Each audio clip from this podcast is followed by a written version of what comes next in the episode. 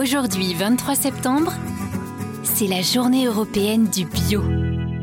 Toute la journée, nous rencontrons des spécialistes, des experts, des producteurs euh, de la bio.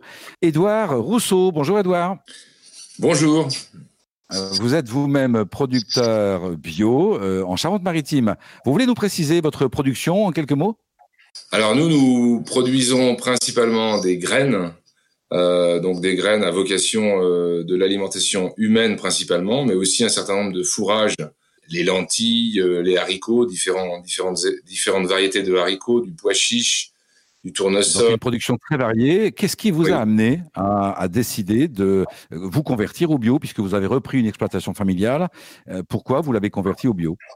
Je dirais euh, sur la base d'un constat agricole, puisque je suis originaire du milieu agricole et que les pratiques faisaient que effectivement d'après mon analyse, elle nécessitait d'évoluer euh, pour euh, justement euh, aller vers une agriculture dite naturelle, puisque l'agriculture biologique est née d'une intention d'utiliser les ressources naturelles pour restaurer la fertilité du sol et accéder à une alimentation de qualité. Donc c'est bien sur cette intention que s'est construite l'agriculture biologique à son origine d'ailleurs.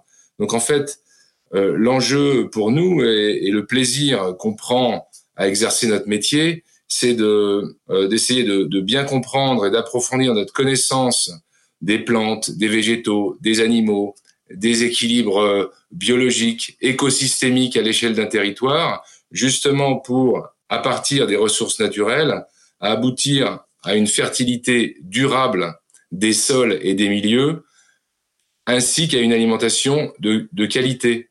Merci à vous. On entend bien là la sincérité de votre, de votre engagement. Et merci pour votre témoignage, Edouard. Avec plaisir. La journée européenne du bio avec Léa Nature.